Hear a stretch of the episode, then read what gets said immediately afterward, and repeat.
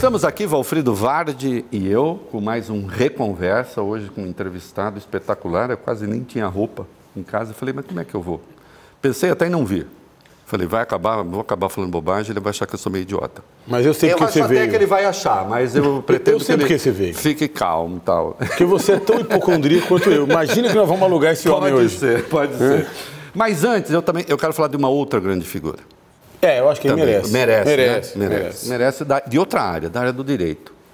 Lênio Streck, o grande jurista Grande Lênio cara. Streck, grande cara, Dicionário Senso em Comum, mapeando as perplexidades do direito. Livro Está espetacular. Livro espetacular, uma coleção de artigos do Lênio, um homem cultíssimo, inteligente, sensível e tem uma qualidade espetacular, é nosso amigo, né? É, acima de... O Mas é amigo com filtro. O, o Lênio, o Lênio é uma das grandes referências do direito no país. Então, ó, compra aqui o livro do Lênio, tá bom? Você dá, Vou guardar na nossa biblioteca aqui, pô. gostou do programa? Vai gostar? Já dá like desde já, né? Siga a gente, siga no canal, isso é importante para nós. Eu não costumo fazer isso aqui, ó, uma colinha, tá? Eu fiz uma colinha. Hoje eu fiz uma colinha. que o cara é Porque nós entrevistamos pessoas do mundo do direito, da política, e nessa área até que a gente se vira bem, né? Hoje é desafio. É, hoje eu estou aqui com um sujeito que fez medicina na USP. Ele fundou uma universidade. Segundo lugar. Segundo Entrou em segundo entrou- lugar. entrou em segundo lugar. Ele fundou uma universidade, a Universidade Paulista. Trabalhou no Memorial Hospital, Cleveland Clinic, Instituto Karolinska de Estocolmo, Karolinka de Estocolmo, Universidade de Hiroshima, National Cancer Institute, Serviço de Moléstias Infecciosas do Hospital do Servidor, Serviço de Imunologia do Hospital do Câncer, Serviço de Câncer do Hospital Ipiranga, é um pioneiro estuda AIDS, 13 livros, um deles com três volumes, escreveu sobre tudo. Prêmio Jabuti, pre- premiado Prêmio como Jabuti. autor, escritor. É, três obras dele viraram é, obra de ficção a partir do- de coisas muito reais que ele contou. Escreveu coisas que eu vejo aqui de antropologia, de sociologia, de filosofia na prática. Eu estou falando, obviamente, essa altura todo mundo já sabe que só uma pessoa tem essa biografia no Brasil.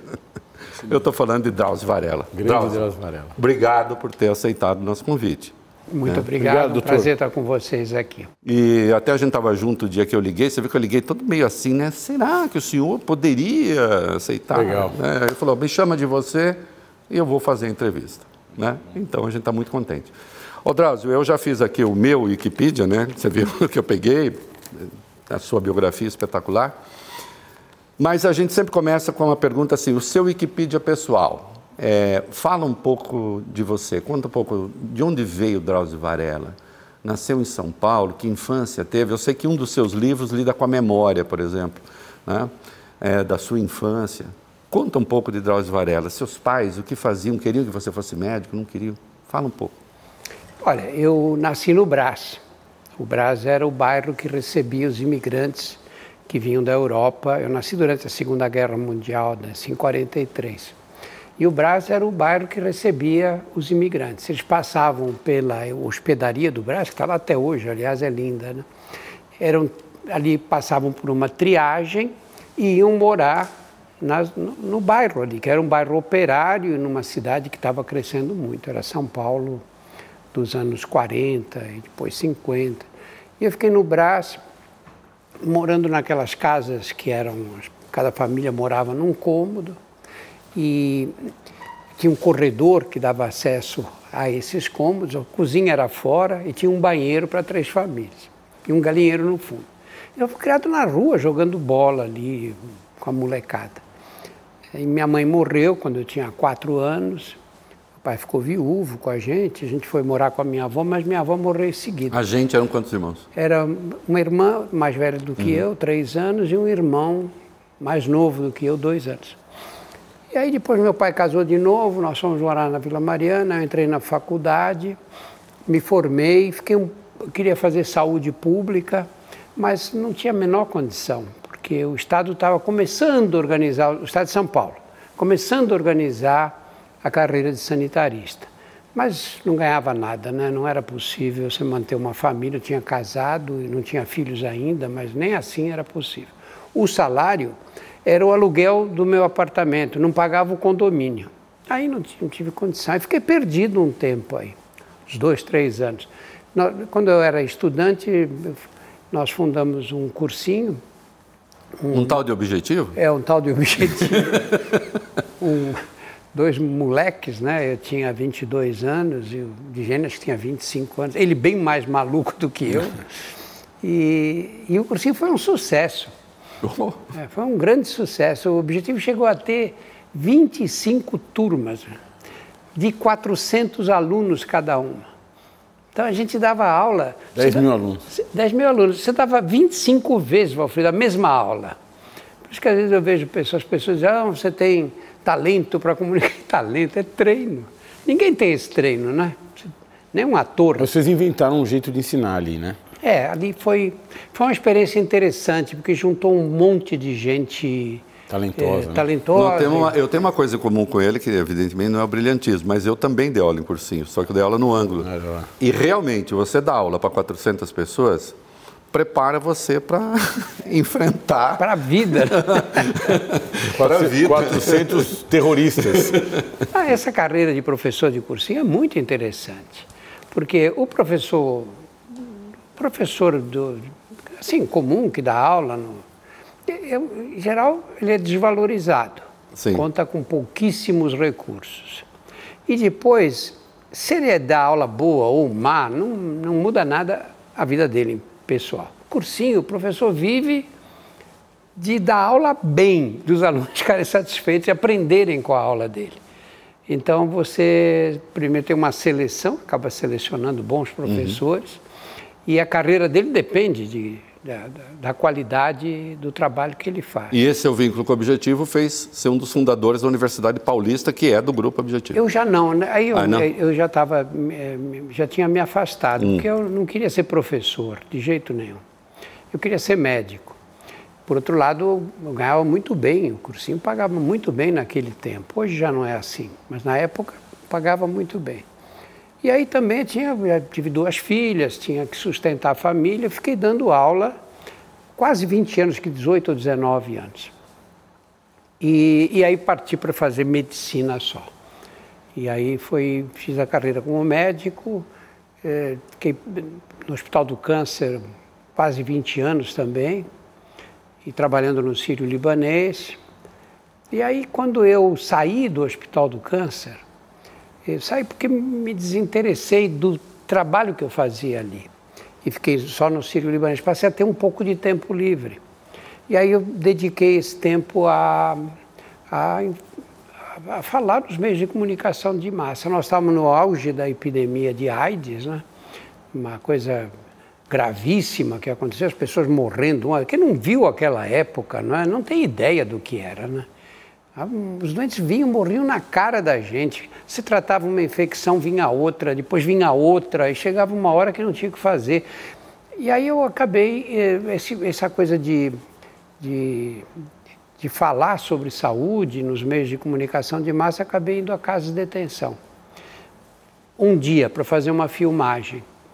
E eu fiquei com a cadeia na cabeça daí em diante. Sabe, fiquei umas duas, três semanas, só pensava na cadeia. Eu, quando era moleque, gostava de filme de cadeia. De alguma forma, isso me impressionou. Né? E aí comecei esse trabalho nas cadeias. E, aí e Drauzio é foi... é autor do, de Carandiru. Estação né? Carandiru. Estação Carandiru, o livro que depois resultou no filme maravilhoso do Hector Babenco. Do Hector, né? né? Do saudoso Hector Babenco. Antes da gente entrar em alguns detalhes sobre saúde, doença, políticas educação. públicas, educação, Eu tenho uma, eu tenho uma curiosidade aqui. Né?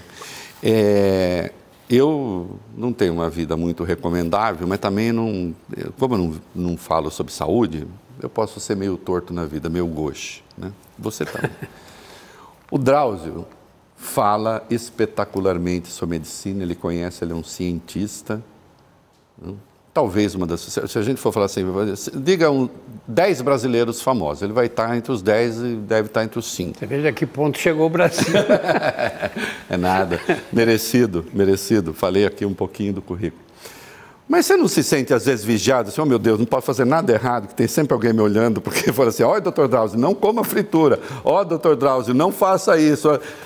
É, assim, ser uma referência de saúde não, não tem algum peso também? Tem muito peso, É. tem muito peso. Uma vez, nós estávamos gravando para uma série da Globo, num hotel fazenda. E aí, no intervalo, tinha a hora do almoço, tinha um, ali tinha um, um self-service lá e, e tinha um leitão a pururu. Ô, que delícia. Mas isso faz bem para a saúde, faz? Faz nada. Faz nada. Não. Depende do que você come nos outros É. dias. E de quanto leitão também? E eu peguei um pedaço do leitão, pus no prato com farofa. Só faz mal para a saúde do leitão isso. Mas olha, não deu 15 minutos, eu recebo no celular uma mensagem de uma amiga, diz, você comendo leitão. Meu Deus. É, sempre tem uma, um- esse policiamento e tem uma coisa de você, todo lugar que você vai, você é médico e essa condição está aí. Quando você é um médico que aparece na televisão, fica conhecido, você dá consulta o tempo inteiro. Tempo É, isso deve ser infernal, na verdade. Porque assim, eu eu sei que é bacana, o senhor não vai falar, eu sei, o senhor tem uma missão. Mas, puxa, você imagina alguém o tempo todo te consultando, pedindo para você referência de lei? O senhor já salvou uma vida num avião? Não estou fazendo essas perguntas mais banais, porque a gente tem essa curiosidade, essas curiosidades. Nós vamos entrar no- no- nos hard topics. Mas o senhor já teve alguma vez uma experiência, estar no avião, chamarem o senhor ter que... Olha, chamam muitas vezes. E quando fala, tem algum médico presente, eu levanto e vou. Porque Já aconteceu muitas vezes. já aconteceu. Inequivocamente, muitas vezes. há um médico presente. Há um médico. Em geral, há outros também, alguns até mais preparados para atender aquela emergência do que eu. Mas é, eu levanto e vou. E às vezes você tem, eu nunca tive morte no avião. Tive infarto já. E aí você atende do jeito que, Que é, é melhor. Os aviões têm poucos recursos. Alguns não têm nem o desfibrilador, que é fundamental. Aliás, o desfibrilador devia estar presente em todos os lugares. né? Sobretudo no escritório da advocacia. Só tem gente tensa e barriguda no escritório da advocacia. Um desfibrilador, em síntese, faz o quê? O desfibrilador é quando, porque quando você tem um infarto, você tem uma parada cardíaca. E aí o ritmo de batimentos cardíacos se altera muito. E a pessoa morre por causa dessa arritmia que faz na hora. O desfibrilador dá um choque. Esses modernos têm as pás que já vem o lugar de colocar, é muito simples de, de, de fazer. Você põe e dá o choque, e com o choque a pessoa volta. Sai do infarto. E aí tudo bem, dá tempo de atender. Quando você não consegue ter o desfibrilador, está em casa. Grande parte dos infartos acontecem em casa e muitas vezes só com criança por perto. Por isso nós temos que ensinar as crianças a fazer a massagem cardíaca. Porque mesmo quem aprendeu no passado que você fazia três compressões, uma respiração boca a boca e tal, mudou completamente hoje. Doutor Dawes, eu posso fazer as coisas erradas, mas eu tomo meus cuidados. Meu amor, falar com a minha mulher agora, nós vamos comprar um desfibrilador. Desfibrilador em casa. Para ter em casa. Ah, você. Não, não, eu, eu- o Drauzio é uma das referências do tratamento de câncer. É, evidentemente, não vamos entrar em tecnicalidades, porque não temos, mas eu tenho, eu quero conversar com as pessoas. Me dá uma boa metáfora para entender o que, o que é o câncer. O câncer é uma, o câncer é uma revolta. O câncer é uma coisa insidiosa que vem de fora. O câncer é a soma dessas duas coisas. É uma loteria. O que, que é? Eu acho que são células iguais às que nós temos no corpo todo, que de repente, de repente ganham a autonomia de se multiplicar, a autonomia de multiplicação. Porque o organismo todo tem uma organização para as células desde a, da, dos primeiros eh, primeiras divisões do, do óvulo fecundado, né? E uma das características mais importantes é que essas células têm uma coisa que a gente chama de inibição de contato. Quando uma encosta na outra, as duas param de se multiplicar. Por isso que nós temos formas harmoniosas, não é? A célula maligna, ela adquire essa autonomia para se multiplicar sem depender dos mecanismos de controle e ela perde essa característica da inibição, essa propriedade da inibição. E aí ela começa, ela encontra com outra e continua se multiplicando as do, e, e, vai empilhando uma na outra. Isso faz com que diminui, diminua a adesão dessas células umas com as outras e elas começam a escapar desse lugar, entrar na corrente sanguínea, se espalhar pelo organismo. Isso é basicamente o processo. Quem é que controla, controla tudo isso? É o que controla a divisão celular, que é o DNA, não é? Ali é que estão todos os todas as os freios e para fazer essa multiplicação. E quando você desregula a ação do DNA, não precisa ser, não é o DNA inteiro, um determinado gene que ali ele se desregula, você tem o risco de. E como é que os maus hábitos interferem? Porque é, do jeito que você fala, fica por me exemplo, parecendo que é um, tabagismo. por exemplo, tabagismo, que é uma coisa muito feia mesmo, né? Mas é, o que você fala aí sugere uma espécie de lógica fechada interna e aconteceu ali algum problema e elas passaram Quase como a se uma predestinação é, biológica. É. Como é o que, que, escapa dessa fatores exógenos interferem? Eles interferem onde? É, há fatores químicos interferem, né? Claro. O cigarro é isso, né? Você tem várias substâncias que modificam que, que atuam no ciclo celular, no ciclo de divisão das células. Você tem vírus que fazem isso. O HPV, por exemplo, né, que provoca câncer de colo uterino. É, é, poluição? Em tantas mulheres. A poluição tem a ver também. Agora, disparado, o cigarro é o maior. Né? Hum. É o hum. cigarro. Não, é verdade. Eu, não, sei, sim, eu fui fumante, não tenho moral nenhuma para dizer. O cigarro é responsável por cerca de 30% dos casos de câncer. Quer dizer, se você acabasse com, com, com, essa coisa do cigarro, você ficaria com.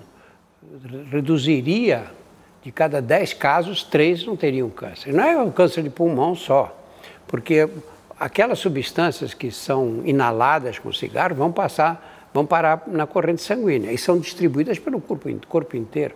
O cigarro aumenta a concentração de câncer de colo uterino, imagina. É mesmo? Câncer de colo uterino, quer dizer, aquelas, aqueles produtos vão parar no útero e vão parar na circulação inteira, porque eles chegam via sanguínea, né? Então, esse é o, é o grande problema, mas não é o único, existem vários outros. Né? As perspectivas. Pra, porque a gente, a gente viveu, eu vivi no meu tempo de vida, um momento em que as pessoas sequer falavam a palavra câncer, não podia falar, era uma coisa tão mortífera. No meu interior, é doença ruim. É doença ruim. Nós chegamos numa situação em que há tratamentos uh, que prolongam a vida, em alguns casos. E outros que curam. E outros que curam. Quais são as perspectivas daqui 10, 20, 30 anos em relação ao câncer?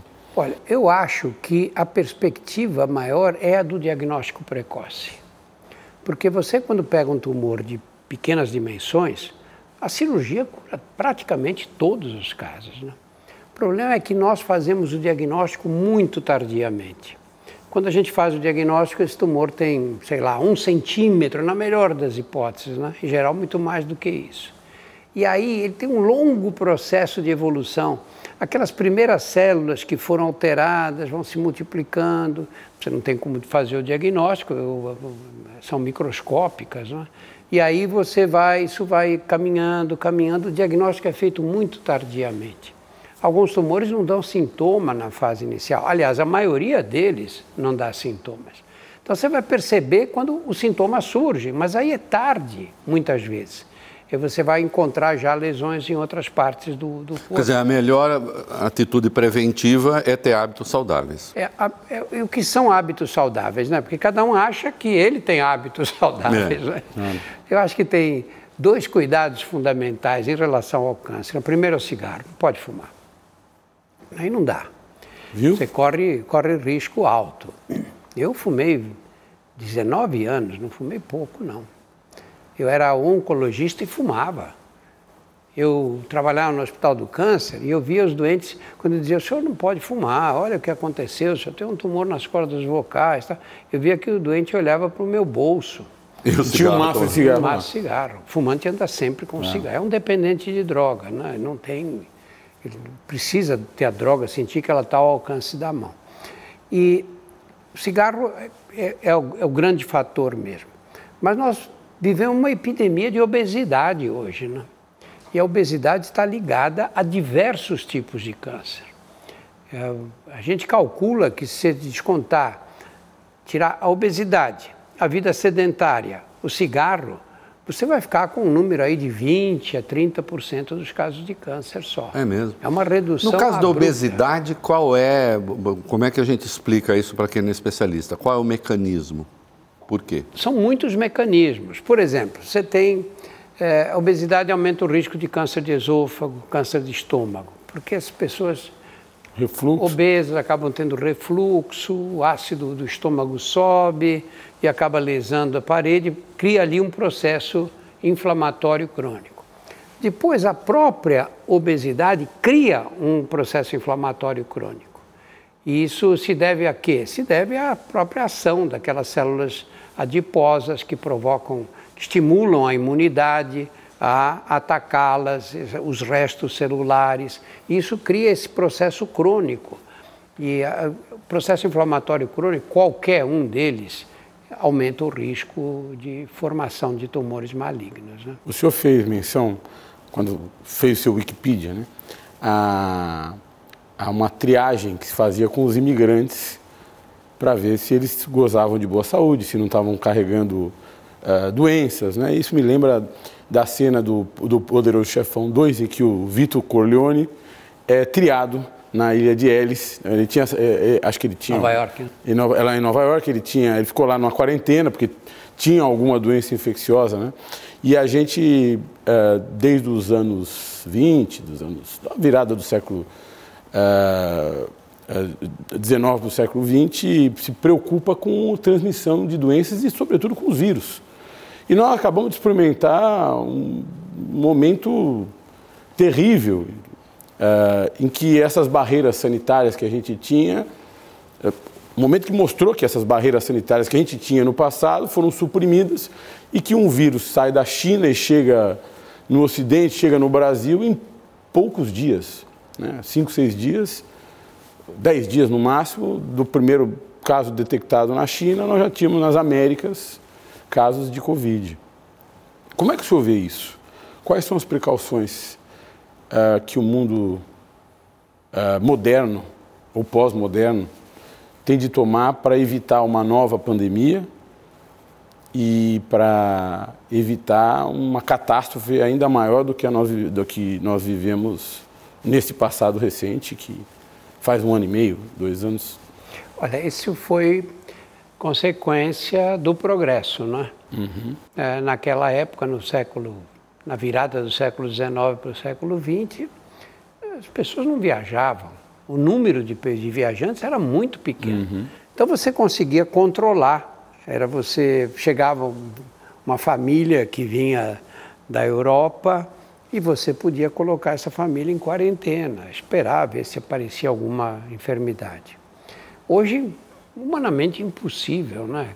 Avião para baixo e para cima, o tempo inteiro, as pessoas circulando no interior dos países e, é, e, e indo para o exterior e voltando, número muito grande, não há como fazer esse controle. Uhum. Hoje, e o problema de hoje, é, naquela época eram as verminoses, eram doenças mais fáceis de, de você detectar e tratar, não é? Doenças crônicas, doenças agudas, desculpa. Hoje nós vivemos uma fase das doenças crônicas. É? A, a, a, população, olha o Brasil, a população que mais cresce aqui é aquela que está acima dos 60 anos, é a faixa que mais cresce. E você tem os vírus, né? Os que a gente conhece e aqueles que são desconhecidos, como era esse. Né? Esse, esse coronavírus, ninguém sabia da existência dele até começarem a aparecer os primeiros casos na China. Então, na verdade, é muito difícil. O que nós temos que fazer estamos começando a fazer agora no Brasil é criar laboratórios de genética mesmo, que possam identificar rapidamente. Apareceu um, alguém na Bahia com um quadro esquisito, que provavelmente viral, que deu determinado sintoma, sei lá eu, que sintoma seria esse. Aí você colhe sangue e tenta identificar. Então, isso é fundamental, porque a partir desse momento você tem uma ideia de como enfrentar essa, essa virose. Nós, olha, nós tivemos uma evolução, a gente, claro, ficou muito chocado com tudo que aconteceu. Eh, ninguém esperava, eu também não esperava, mesmo quando foram descritos os primeiros casos na China, não achei que esse vírus tinha esse potencial todo.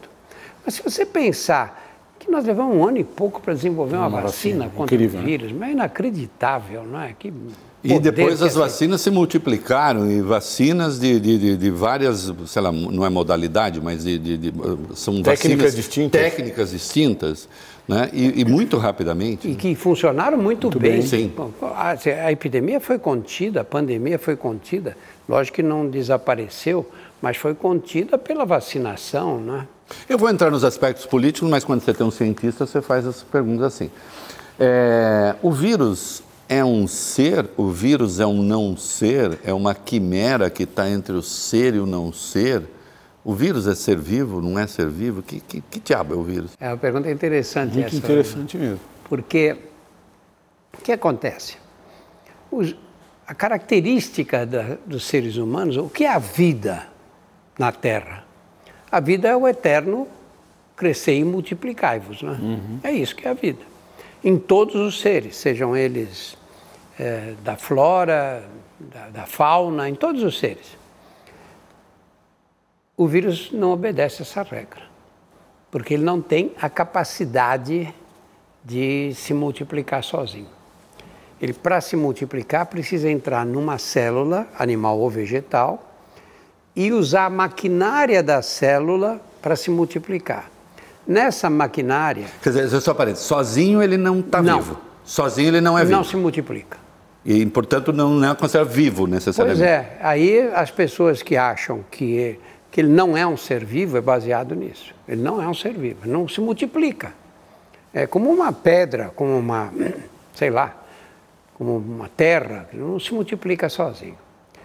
Por outro lado, ele, para se multiplicar, faz o quê? Ele entra dentro de uma célula. Essa célula pode ser uma célula do colo do útero, no caso do HPV. Pode ser uma célula do aparelho respiratório, da mucosa respiratória, como no caso do coronavírus. E ele insere lá dentro, e se insere lá dentro, que ele é só informação genética e mais nada. E tem uma cápsula, lógico, senão ficaria reagindo e seria inativado. Então ele, ele insere dentro da célula, ele penetra, insere dentro da célula como se fosse um código pirata. De modo que quando aquela célula vai se multiplicar, ele, ele, ele, ele, ele provoca um defeito ali, de modo que ela breca, ela tá, para se multiplicar, ela tem que ler o DNA dela, ou o RNA que seja. Uhum. Ela vai fazer o quê? Ela vai fazer a leitura nessa folha que vai dando a ordem dos aminoácidos que ela vai produzir. O vírus insere um defeito nessa maquinária. Ela chega no fim, ela volta e repete outra vez. E fica lendo o código genético, fica lendo a, a aquele conjunto de informações que, que estão nos genes do vírus e fica lendo direto e forma milhões, bilhões de unidades numa única célula. Essa é a razão do sucesso deles. Então, se você pensar, você diz, em vez dela se multiplicar, ela multiplica o vírus. Multiplica, ela se multiplica, se mas multiplica, multiplica mas vai multiplicando o vírus também. Alguns vírus matam a Sim. célula depois que, que, ela, que ela conseguiu fazer essa leitura, que é o caso do HIV, por exemplo, que vai matando os linfócitos que são células muito importantes na imunidade. Então, se você parte do princípio, não, ele não se multiplica sozinho, não é, não é ser vivo. Ele não se multiplica sozinho, mas ele usa um artifício para se multiplicar. Ele entra dentro da célula e qual é o resultado final? Ele se multiplicou da mesma forma. Isso quer dizer que pode ter vírus não conhecemos todos, mas os vírus podem estar nas coisas inanimadas. Pode ter um vírus que está lá numa pedra com a qual você não deve entrar em contato. Ele está lá, entrou em contato, ele pode ganhar Exatamente. o corpo. E, portanto, não dá para ter ideia de quantos vírus, nem... É, é, é, um, é um conjunto Por isso que as agressões infinito. à natureza... A imensa maioria dos vírus não infectam seres humanos infectam outros animais, infectam vegetais, né? bactérias, infectam é, árvores, sei lá, samambaias. Né? Outro, outros, esses não infectam seres humanos. Mas a evolução mostra o quê? A evolução mostra que a vida é um eterno competir. E você pode ter um vírus que se adapte às células humanas. É o que está. Por exemplo, nós temos esse vírus da gripe aviária e vários frangos, etc., pegaram o vírus. Várias aves. Um vírus desse, nesse conjunto, porque a multiplicação é muito rápida, e eles, como têm esse sistema de multiplicação, que é meio precário, né? Você ficar dependendo de um outro ser para se multiplicar, dá muito erro na multiplicação. A maioria desses erros são, tornam aquela partícula viral inviável, ela não é mais capaz de infectar ninguém.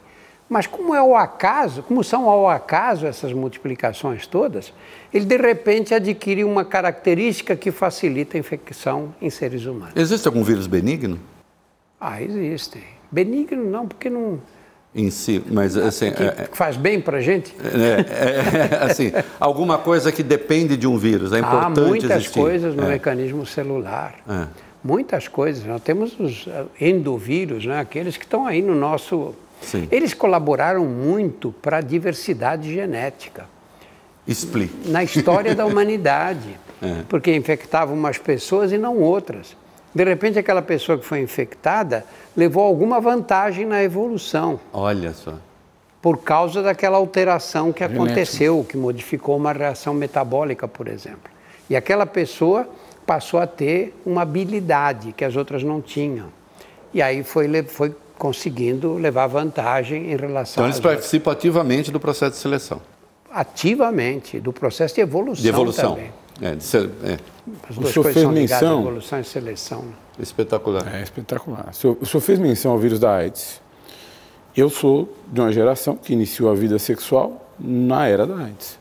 Era um terror. A gente vendo as pessoas, como o senhor mesmo disse. Eu sou de uma geração que começou um pouquinho antes e logo veio a AIDS.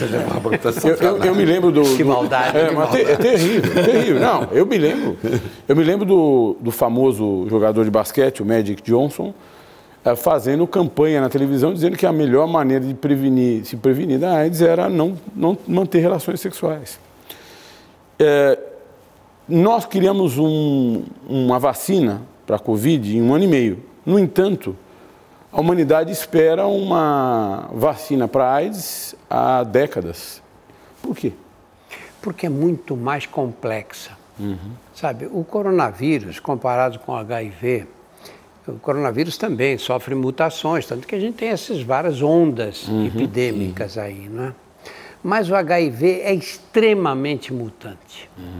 Você pega o vírus e quando você vai olhar daí a 7, 8 anos, quando aparece a doença, se você não fez o diagnóstico antes, aquele vírus não é mais igual ao que você pegou.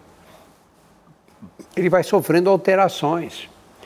E à medida que ele vai se transmitindo, ele também vai sofrendo outras mutações.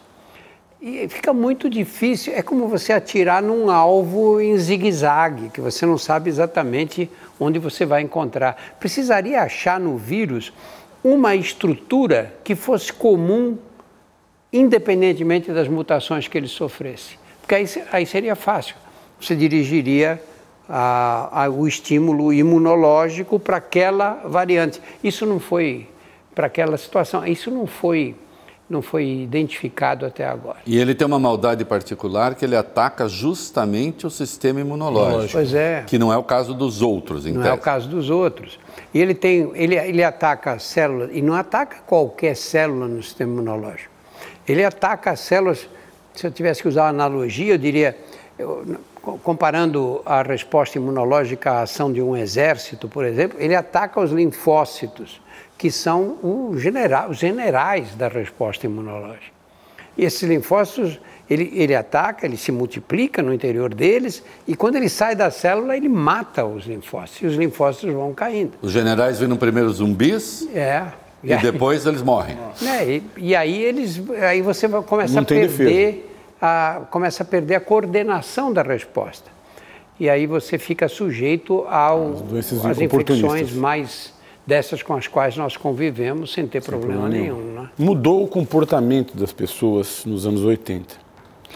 No entanto, hoje a gente é, vive uma, um cenário de despreocupação com a AIDS.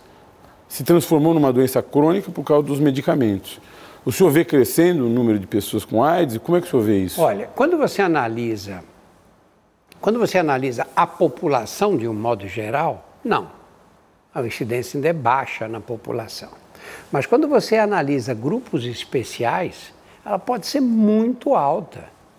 Você pega, por exemplo, jovens homossexuais. Os homossexuais da sua geração, mais da minha ainda, perderam amigos, amigos íntimos, pessoas que perderam namorados, que perderam. Perdemos artistas brilhantes. Pois é, o impacto era enorme, porque quando morria, quando apareciam as fotos de, um, de, um, de uma pessoa famosa. Um brutal de, estigma social. Né, você via aquele rosto encovado, uma pessoa que, destruída pela doença. Né? Uhum. Né? E, e aí havia um comportamento. Olha, lá no Carandiru nós tínhamos muita morte por AIDS, né? Claro. E lá não tinha recurso nenhum na época, né? E não havia ainda essas drogas, não havia nada. Eu cheguei a perder cinco para seis pacientes por semana no Carandiru. Então chegava aquele cara, bandidão, forte, e depois de três, quatro meses era uma sombra do que ele tinha sido, uma pessoa esquálida. Os outros todos ficavam assustados com isso. Nós acabamos com o uso de cocaína injetável, que era a droga na moda naquele tempo, por causa disso. Porque o exemplo estava ali, as pessoas olhavam e diziam, pô, fulano aqui chegou, olha E já se tá sabia agora. que era o sangue. Já que... sabia uhum. que, que era transmitido. Uhum. Hoje, hoje o que aconteceu? Essas, essas pessoas desapareceram, felizmente, essas imagens desapareceram, felizmente. E você pega essa garotada mais jovem, para eles, AIDS não tem o significado que teve para você na sua geração ou na minha. Para eles é uma coisa que, ah, se eu pegar, tem tratamento. Uhum. Ele não sabe. Na, na, na, o jovem em geral é, tem um problema. Aconteceu aquela coisa perversa que você tem o tratamento e, e ao mesmo tempo se abre uma janela para a doença. Pois é, tem tratamento. Se eu pegar também não é tão grave assim. Ele não pensa que ele vai ter que tomar medicamentos o resto pelo da resto da vida. Ele não pensa nessa coisa. Aliás, com os jovens acontece uma coisa muito interessante. Por que, que eles só fazem besteira? O moleque sai dirigindo bêbado, outro faz. Na verdade, você tem o lobo temporal, onde estão armazenadas as emoções, etc., uhum. do cérebro, ele amadurece muito rápido. 14, 13, 14, 15 anos, na adolescência. Ele se... Agora, o lobo frontal, que é o lobo encarregado da tomada de decisões, o lobo frontal se relaciona com todos os estímulos que vêm outro lugar, dos outros lugares. A visão, que você olhou, viu aquela situação, a audição, tudo, ele recolhe todas essas informações.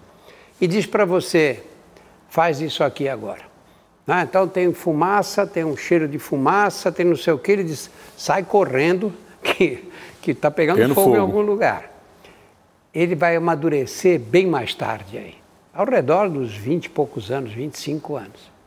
Então você pega essa, essa geração, são bombardeados pela testosterona e as mulheres pelo estrogênio, que estão nessa fase que você atira em tudo que se move, não é? Mas não tem ainda aquela maturidade para pensar nas consequências da, daquela atitude que você vai ter. Pronto, é o, é o, é o caminho armado, inteirinho. Né? E se você nessa hora fala, não, mas tudo bem, também se eu pegar, porque essas decisões são tomadas rapidamente, claro. é uma questão de ocasião. Claro. E aí você diz, bom, mas também se eu pegar, tudo, não vou morrer disso, né? Alguns dias um garoto nos Estados Unidos tinha acabado de se formar, estava num barco, não sei se vocês viram a notícia, 18 anos, acho, e era, eles estavam no, eh, acho que nas Maldivas, é, se não for Maldivas, mas é um. E era um mar cheio de tubarão. E aí alguém falou desafio, vamos pular, vamos ver quem tem coragem de pular. Ele falou, eu tenho. E tem o um filme, está circulando. Ele pula. E é comido pelo tubarão. E ele desaparece. Porque ele foi comido pelo tubarão. tubarão. É comido pelo tubarão. O tubarão matou, pegou, é, matou. Levou lá e ele pulou. E aí você pergunta, mas com 18 anos você não sabe que o tubarão vai lhe pegar? Talvez saiba, vai pegá-lo? Não, eu sei, mas eu. É essa é a explicação. Reinaldo, é por isso que o, é, é, por isso que o Nelson Rodrigues, o grande Nelson Rodrigues, dizia: o jovem é um idiota. Eu não. sei porque já fui jovem. Não, e tem uma boa, né? Assim, que conselho o senhor dá aos jovens? Envelheçam, pelo amor de Deus. o que é espetacular. Eu vou, vou fazer uma pergunta que tem um componente de natureza política, mas também mexe com a sua categoria. Por que há tantos médicos reacionários? Especialmente, é, isso ficou claro, ficou claro especialmente nessa questão agora da doença, da, da Covid. E eu confesso que haver jornalista que fica falando bobagem sobre Covid, tudo bem, porque a gente fala bobagem sobre um monte de coisa, não é só sobre isso, não. não é bobagem sobre um monte de coisa. É... No jornalismo, as ideologias contam bastante, elas estão muito presentes ali, né? Na no meio que o senhor vive bastante, que é o dos artistas também. Né? Médicos, em tese, eles, se não são cientistas, eles estão ali nessa vizinhança. É compreensível que um médico seja contra a vacina? É compreensível que um médico seja contra, tenha sido contra o uso de máscara depois de já ter. Está, porque no começo tinha uma dúvida, se é. sim, se não. Depois não tinha mais dúvida nenhuma, estava claro que sim. Por que isso aconteceu? Qual é? O senhor tem alguma explicação? Ou, a favor, ou, o, senhor tá, ou... ou o senhor ficou tão perplexo como eu e acabou? Eu ou a favor de, uma, perplexo. de um tratamento que não era comprovado. Ou então o negócio da cloroquina. Isso, cloroquina. É, isso. é, é mas cloroquina, não, as, a, o cloroquina, pacote, né? Azitromicina. Que depois até, teve a pergunta do Otto Alencar, ela até a resposta, não vou citar nenhum nome, mas a resposta mais ou menos ela deu de Wikipedia, né? Só sabe a diferença no protozoário e um vírus? Nossa, a cloroquina é um antiprotozoário. Por que é que isso aconteceu? É, é, a sua perplexidade é igual à minha? Eu acho que é maior. Claro, porque você é da área, né? Eu não esperava isso de jeito nenhum. Você tem uma pessoa que é contra a vacina, um médico contra a vacina. E existem muitos que são contra a vacina. Eu acho que são por razões provavelmente políticas, não pode ser pela racionalidade. A racionalidade não te leva a uma situação como essa. O que me preocupa nessa história toda é que raio de formação nós estamos dando nas nossas faculdades de medicina. Que raio de formação? Você levar uma pessoa, um médico, um cara que estudou seis anos, ser contra a vacina, e alguns são ativistas Sim. contra a vacina. Sim. O que é muito mais grave, porque disser, ah, eu não tomo vacina.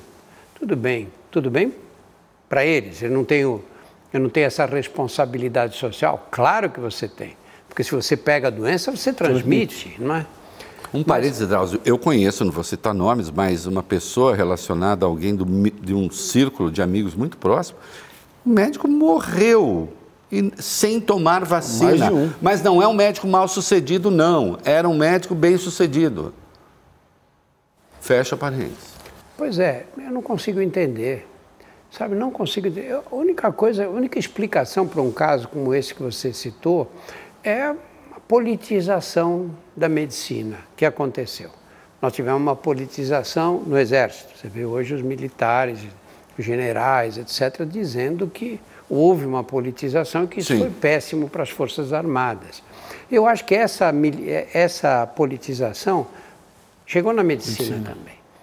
E foi péssimo para a medicina, porque inclusive colocou a medicina numa posição horrível, não é? Como você vê um, porque é diferente você ter uma pessoa qualquer que, que você é advogado.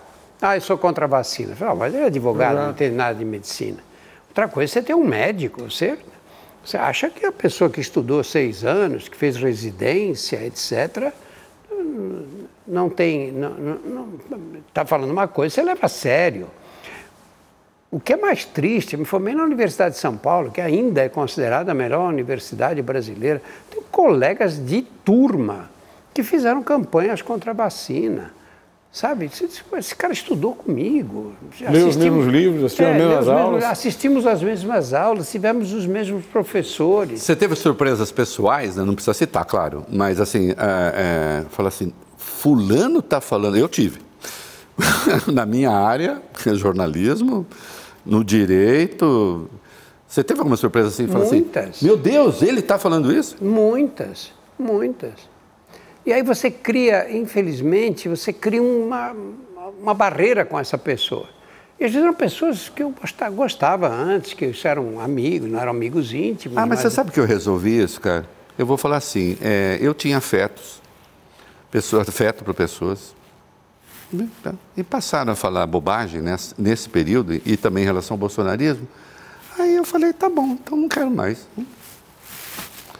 É, porque se, preciso passar não, por isso. Né? É, mas é, pois é, porque se, se, se ataca a minha própria dignidade moral, existencial, intelectual, também eu não preciso não mais da pessoa. Ser né? meu amigo, não, não serve para ser meu amigo. É pena, pena. Né? Mas... O tema uh, toca a questão da educação. O senhor participou de um movimento, uma inflexão na educação brasileira, que vê, ou que teve nos, nos cursos uh, preparatórios de ingresso na universidade um, um, um, um ponto de inflexão mesmo, uma revolução para democratizar, uh, num país de dimensões continentais, com uma população crescente, o acesso das, das pessoas à universidade. Uh, que se convolou numa proliferação de, de escolas, de, de, de, faculdades e de universidades, Brasil afora. Uh, nós vimos, sobretudo a partir do governo Bolsonaro, uma certa demonização da universidade, do intelectualismo, das ciências, quase como uma, um ressentimento, o produto de um ressentimento de uma população de excluídos. Nós estamos falando aqui de uma população de incluídos, os médicos que foram à Universidade de São Paulo, fizeram curso de medicina com o senhor, esses nos chocam. A posição deles nos choca. Mas aqueles que foram excluídos, que o senhor pretendeu incluir no sistema educacional, uh, o senhor não acha que isso decorre, de fato, de um ressentimento por parte deles? Uh, mais do que isso, nós vamos ter sempre um, um, grupo grande de pessoas que não vai ter acesso à universidade. Uh, como é que a gente lida com isso? Qual é o futuro da universidade? Eu acho que é a educação. Esse é o, o único caminho. Eu, quando vejo uma pessoa que não estudou, que fala uma besteira, diz, ah, esse negócio de vacina, as vacinas são perigosas, está correndo na internet agora que a vacina da, da gripe provoca câncer. Eu estou fadado a isso, porque eu tomei faz pois... 15 dias. pois é, eu te indico um bom médico. Obrigado, vou, vou no seu consultório. e, e, e você é, quando a pessoa é ignorante, não digo ignorante no mau sentido, é ignorante porque ignorante não teve acesso. é quem ignora, é quem não, sabe, literalmente. Não teve né? acesso à informação, ela escuta, e eu, eu recebo, olha, eu tenho um grupo de ex-carcereiros do Carandiru, do antigo Carandiru, que a gente mantém contato até hoje, vai para periodicamente nós reunimos e vamos tomar cerveja, conversar, porque você começa a conversar com esses caras, você passa a noite ouvindo, claro. né? Porque Cada um deles parece que fala, não é possível que esse cara tenha visto isso numa única vida, né? Visto tanta coisa assim. E de vez em quando alguém me manda, eu devo tomar essa vacina, porque estão dizendo que acontece isso, aquilo e tal. E eu digo, claro que tem que, você tem que tomar. Agora, essa pessoa me conhece há muitos anos e tudo, tem acesso, fica mais fácil. Claro. E quantos que não têm acesso, não tem para quem perguntar? Esse é o crime que cometem esses caras que fazem campanhas contra a vacina. vacina. Eu acho que a pior herança que nós ficamos, recebemos do governo anterior foi duvidar das vacinas. Porque nós tínhamos o maior programa de vacinações do mundo. Não é modo de dizer, é o maior do mundo. Nós vacinávamos mais de 90% das crianças brasileiras. Ninguém discutia isso. Chegou a data de vacinar contra sarampo, cachumba, rubéola. A mãe pegava a criança, levava no posto, dava vacina, voltava para casa. Olha o problema que nós estamos enfrentando agora. Ô, Drauzio, é, eu não sei, é, você deve ter se dado, mas para informar quem acompanha a gente agora, é, o Brasil, muito mais pobre, tinha a universalização da vacinação infantil contra algumas doenças. Hoje, Valfrido, a gente só ganha da Venezuela na América do Sul.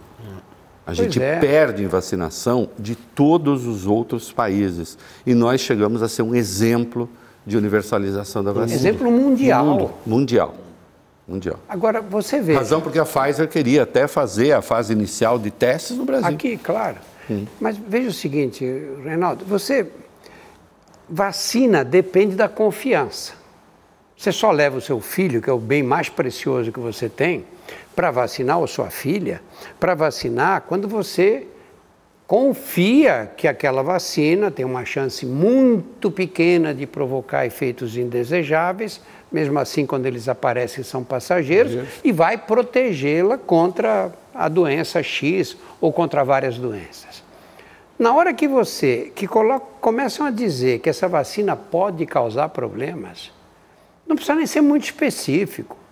Você fala, não, peraí, eu não vou expor minha, minha, minha filha, meu filho, a uma coisa dessa. E o que foi feito sistematicamente foi isso. Foi Falar contra as vacinas, dizer que o, o, o, ministro da Saúde aparecer dizendo que não estava seguro de liberar vacina para adolescentes.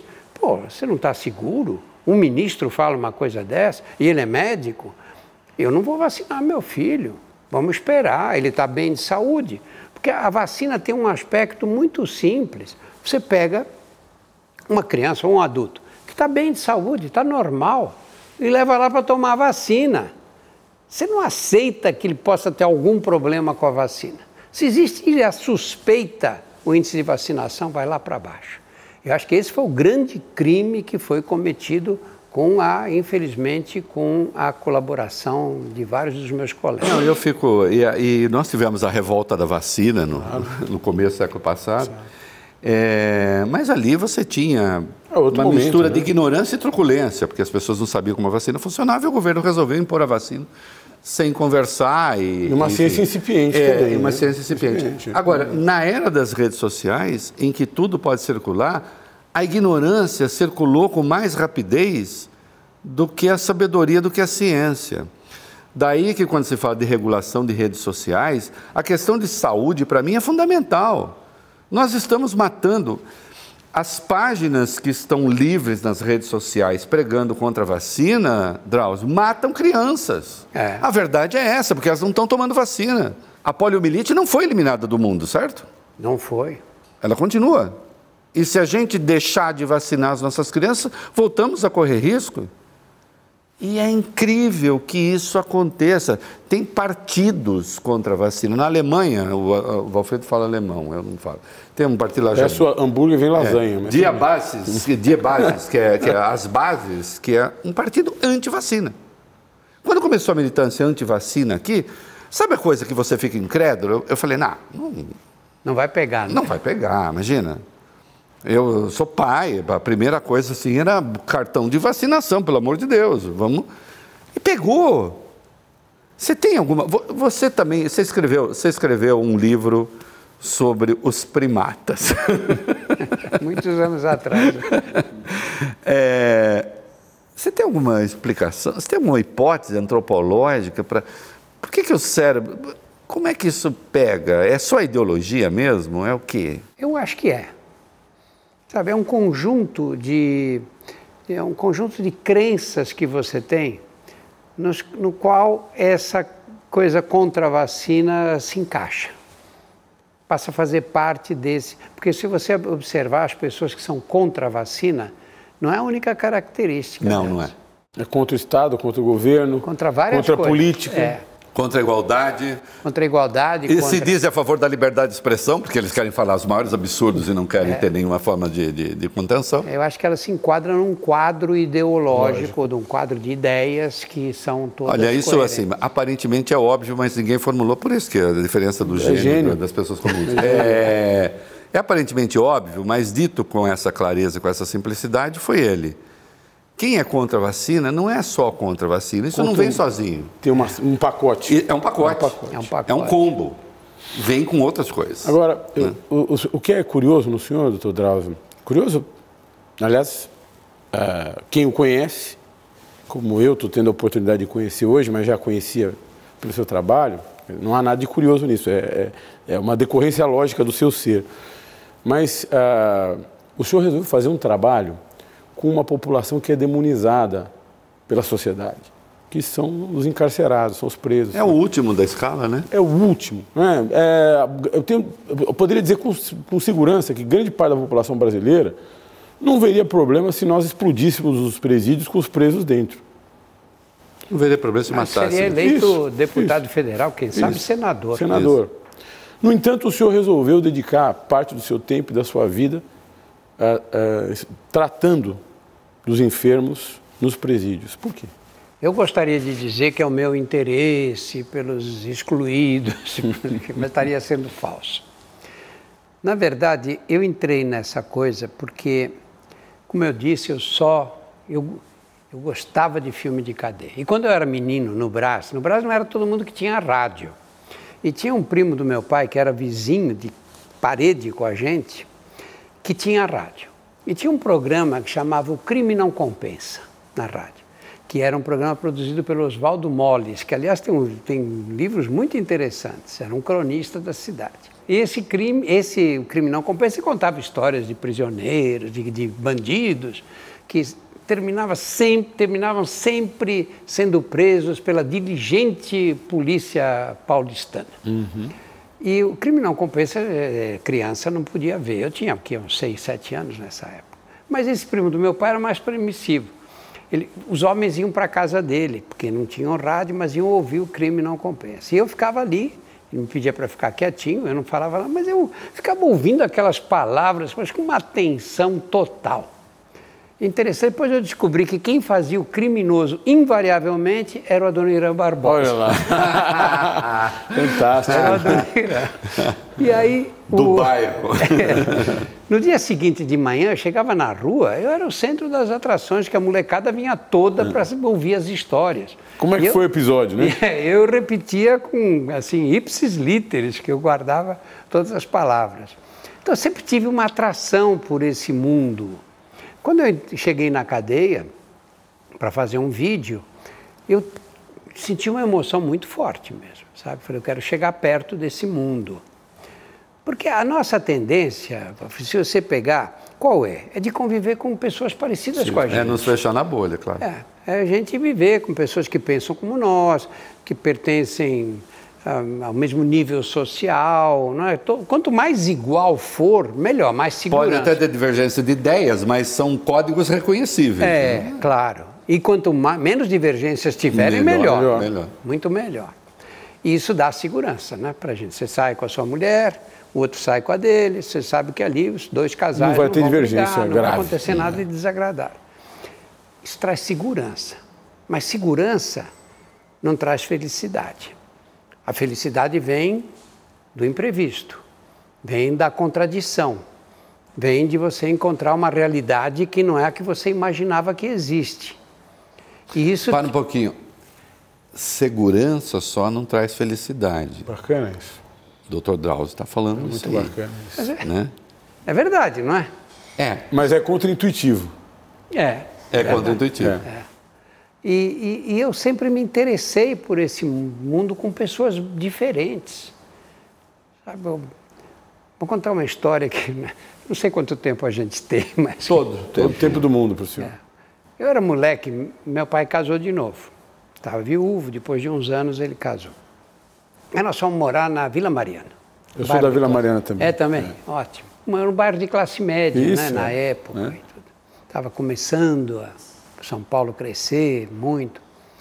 Eu, quando tinha uns 12 anos de idade, eu esperava, minha madrasta dormia, meu pai trabalhava à noite também, ele tinha dois empregos. Eu esperava minha madrasta dormir, ela gostava de dormir cedo. E nós morávamos num, numa casa, num sobrado, que tinha três quartos. Meu quarto era da ponta aqui. E aí a minha irmã dormava, dormia num quarto da frente que tinha uma sacada. Então eu saía do meu quarto, depois que todo mundo dormia, desse, ia para a sacada. Da sacada você conseguia pisar na, na grade do, da sala e descer. E eu, quando juntava algum dinheiro, que levava meses para juntar, que pagava a passagem de bonde para a cidade e voltava, e eu, com 12 anos de idade, já era grandão, crescido e tal, mas um, um moleque total eu descia de madrugada, de noite, assim, tipo 10 horas da noite, 9 horas, que eles dormiam cedo. E eu pegava o bonde e até a Praça da Sé, nem era Praça João Mendes, o bonde uhum. fazia um balão ali na Praça João Mendes. E eu, de lá, pegava aquelas ruas que dão no viaduto Santa Efigênia. Boa Vista, Sim. 15 de novembro. Eu, ia... eu estudei ali, né? Você estudou? Eu fiz lá São Francisco, eu pois é. vivia é. ali. né? Eu ia para onde? Ali era a zona do Meretrício. Uhum. Eu ia com 12 anos, imagina, eu não ia lá para sexo, nem pensar, morria de medo, além do que não tinha dinheiro. e eu ficava andando pela rua ali, vi, vi, vendo as pela, pessoas. Por aquelas ruas ali, olhando, vendo, parava na, na, porta dos bares, meio escondido assim, vendo aqueles homens que jogavam bilhar, aquelas músicas do Nelson Gonçalves que cantavam ali, as mulheres ali. Alguém, quando alguém me viu, eu saía correndo, porque eu ficava. Não era uma coisa que me dava prazer de ver, não, ao contrário, me deixava tenso, super tenso. Depois eu ficava lembrando dessas Mas com histórias. curiosidade enorme. Enorme. Aí eu voltava para casa correndo, porque 11 horas meu pai chegava, meia-noite meu pai chegava, então 11 horas da noite tinha que ir embora de qualquer jeito. Sempre tive interesse por esse mundo. Essa vida bandida, é, clandestina, é, subterrânea que, que é muito interessante, porque as paixões humanas são as mesmas. O pessoal fala, esses caras estão na cadeia, tudo parece um bando de bicho. Não, eles, eles amam, têm ódio, têm compaixão. Tem... Aliás, pode até ter menos freios e, portanto, as paixões estão mais afloradas e, portanto, menos, digamos assim, é, trabalhadas no sentido de sublimar determinadas coisas. É, e tem um outro detalhe. Uma ética acentuada também, né? A ética. A palavra, eu quando era menino no Brás, eu via os, estão todos imigrantes ali, eu via, a pior ofensa que você podia fazer para um homem era dizer fulano não tem palavra. Era uma ofensa grave. Hoje você assina não, contrato gente. e depois você contrata um advogado. Contrata um advogado que resolve, resolve o seu problema. resolve o seu problema. Se for bom. Na né? cadeia que eu fui encontrar outra vez o valor da palavra. Porque na cadeia, se você. Eu, você está me devendo um dinheiro, se você não paga, eu vou fazer o quê? Vou, vou surra, mover uma ação? Surra ou, ou, ou mata. É, exatamente. Na cadeia, a palavra é o que tem o maior valor, não só para os presos, para os carcereiros também. também.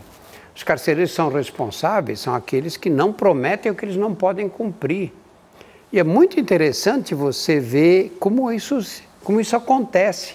Olha, as maiores, as manifestações de maior generosidade humana eu vi no Carandiru, especialmente, quando no auge da epidemia de AIDS que você vê aqueles doentes, puta, mal, o cara às vezes perde o controle dos esfíncteres, e vem o outro e dá banho, e tira a roupa, e troca a roupa, e faz. Sabe, até, até o, último, o último suspiro daquela pessoa, ela não fica sozinha. Uma época que as pessoas não se beijavam, tinha gente na sociedade que não beijava quem tinha AIDS. Que tinha nem medo de pegar, perto. Nem chegava perto, nem abraçava. Aqui, doutor, todos são inocentes. Você lembra dessa frase? Né? Carandiru. É. Você acha que a, a pessoa às vezes se acha realmente inocente, mesmo não sendo, ela tem uma autocomplacência? Ou ela precisa se dizer inocente para continuar sobreviver num ambiente hostil? Que, qual é o seu registro disso? Eu acho Não sei que... se ficou muito abstrato, mas não, não, é, tá você claro. pode falar. É, a coisa mais difícil é achar alguém que, que tenha culpa na cadeia. Mesmo fora de lá, né? E você sabe, eu fiquei 13 anos na, cadeia, na penitenciária feminina. É. Mulher é pior ainda. A mulher é 100% não, não fizeram nada. Uma ou outra só que que diz, ah, eu. O doutor está dizendo, mulher é pior ainda nesse particular. Nesse sentido. Nesse dizer, antes que cortem, né? Porque depois corta assim, Drauzio disse que mulher é não, pior. Não. Nesse particular. É. É? Mesmo assim podem cortar. Na, na assunção né? de culpa. Na, na assunção de culpa. Ninguém é pior nisso do que um advogado, na assunção de culpa. Não, mas as mulheres é, se envergonham.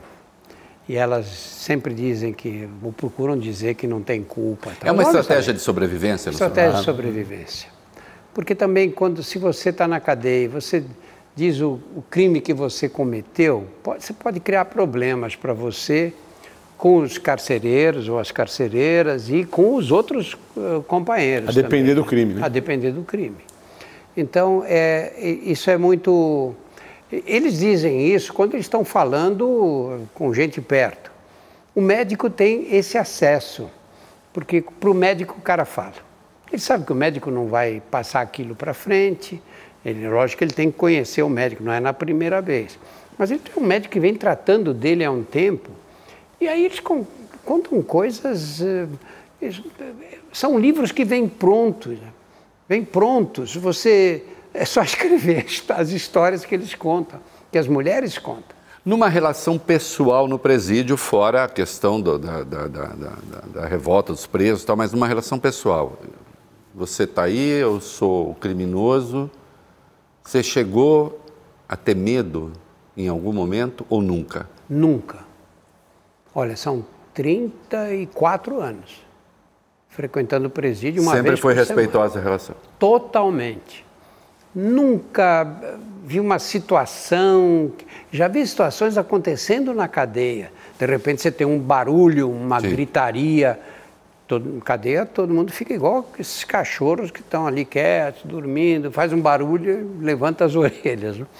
E eu, isso, isso já aconteceu, raras vezes, mas aconteceu. Sim. Agora, uma coisa que me atingisse pessoalmente, jamais. O respeito é absoluto com os médicos.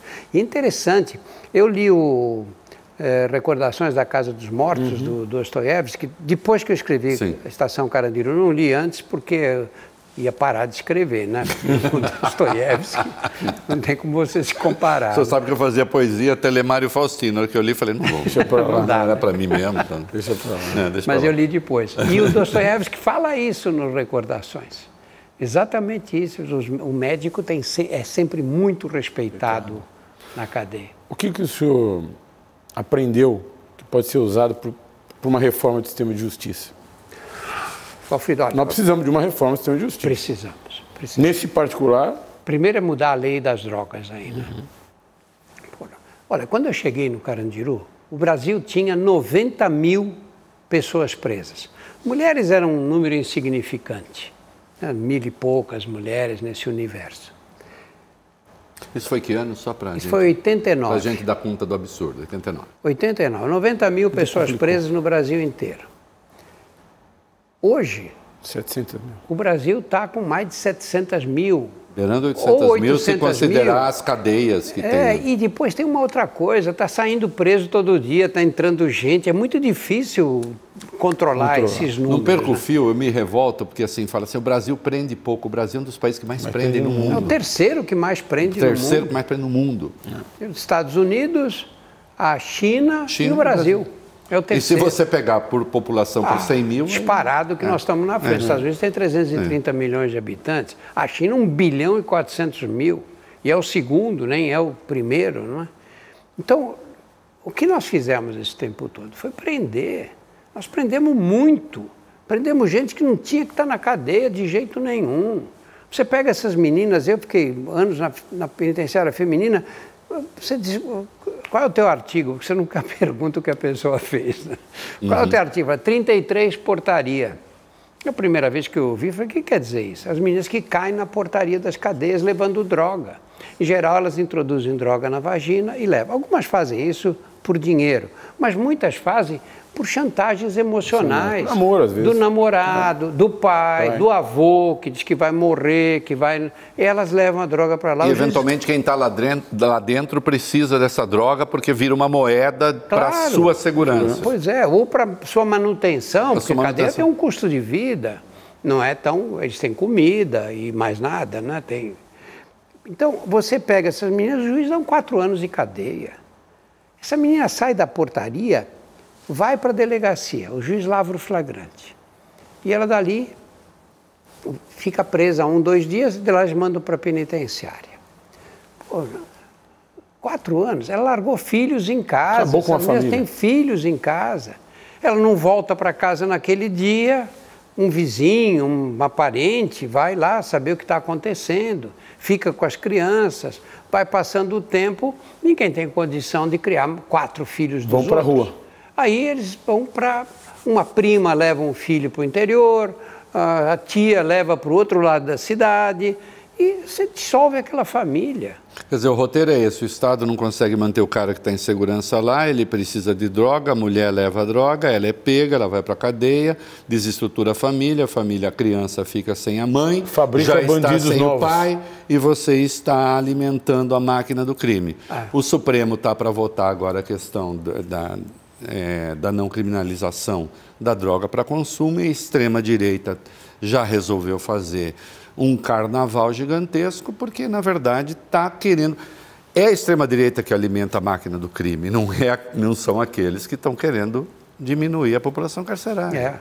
Agora, se você tinha em 89 90 mil presos no Brasil e hoje você tem 700, 800 mil, acho que dá para tirar uma conclusão. A conclusão é que prender não reduz a criminalidade.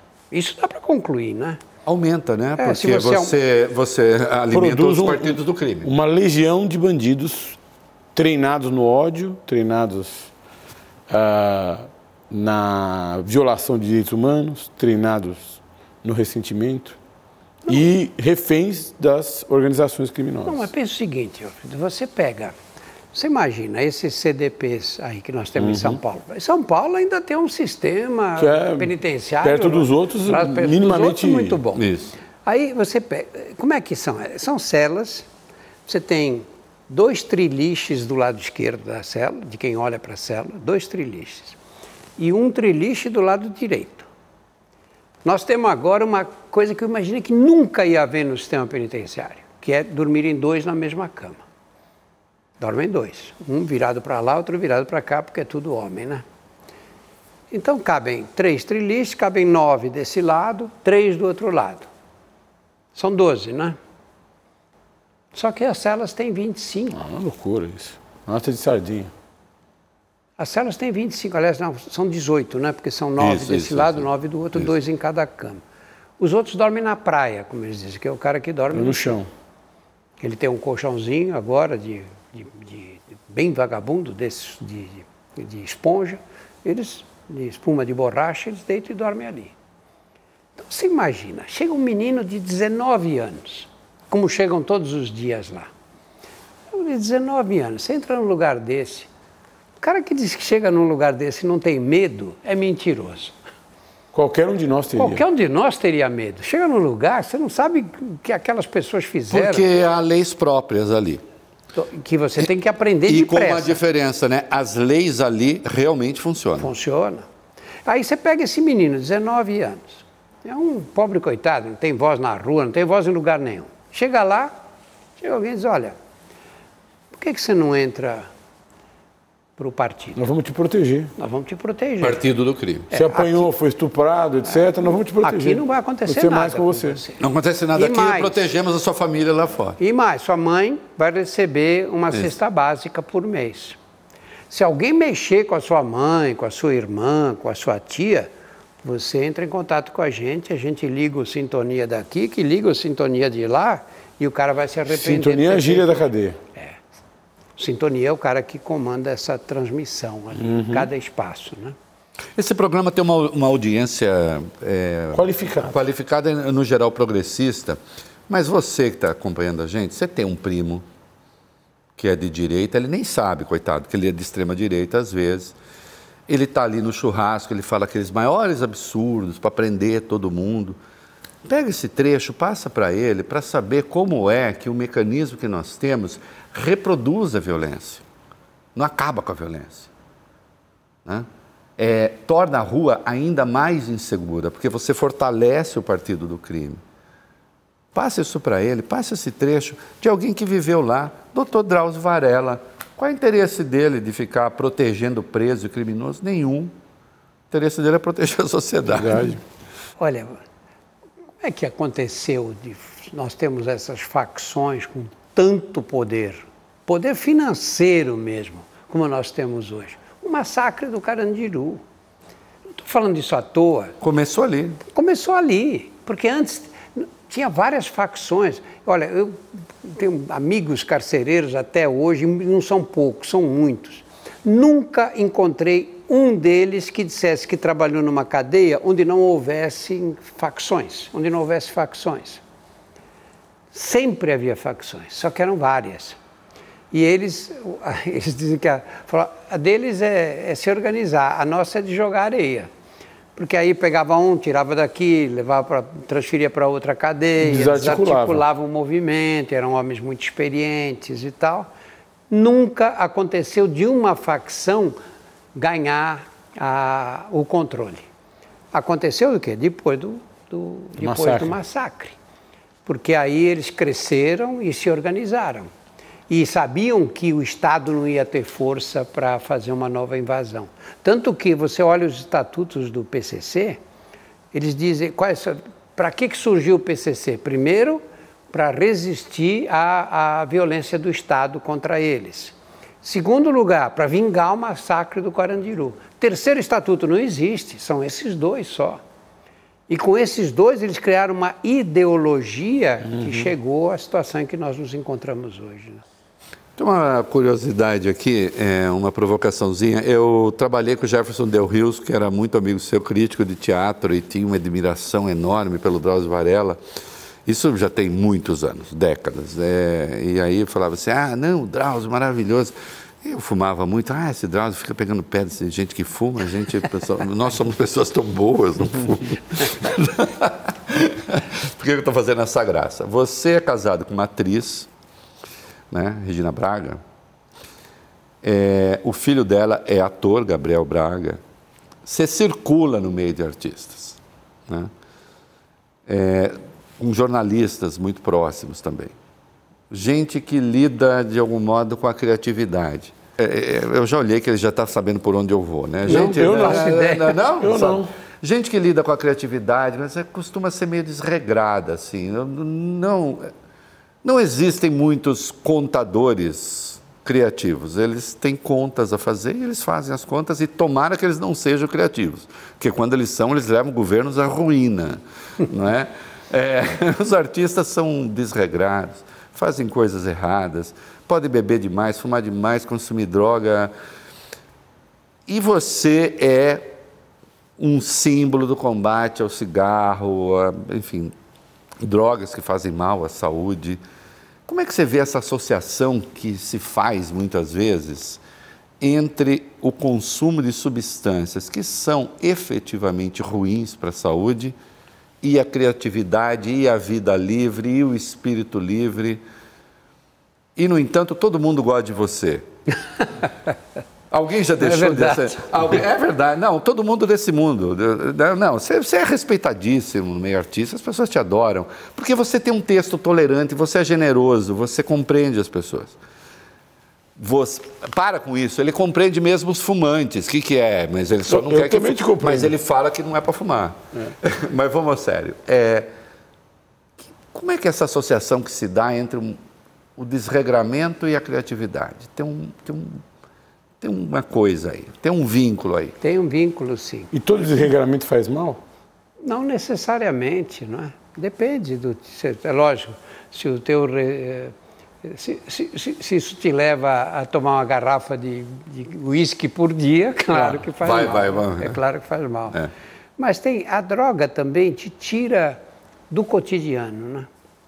ela te leva para um outro estado, não necessariamente um estado bom. Às vezes tem gente que desenvolve síndrome do pânico quando usa droga, então esses não vão ficar usuários crônicos da droga. Mas eh, ela, ela no início... Maconha, em especial, induz pânico. É, né? Induz pânico. E, mas tem uma fase em que você...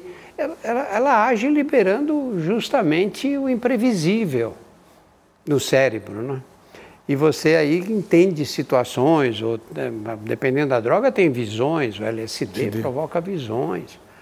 E, e, as primeiras vezes que você usa, se você não tem um efeito ruim da droga, tem um efeito bom, você vive um mundo que não é acessível sem a droga. Mas qual é, o, qual é a armadilha que a droga te prepara? Ela te dá essa sensação agradável e o cérebro acha que o que dá prazer é importante para o funcionamento do organismo. Você comeu, você teve uma relação sexual, você saiu de um ambiente que estava muito quente, foi para um ambiente. O cérebro agradece e diz: olha, faz isso que isso é bom.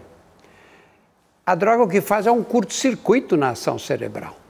É uma coisa que vem de fora, exógena, e o cérebro, que dá prazer para o cérebro. Só que esse prazer vai diminuindo à medida que você usa.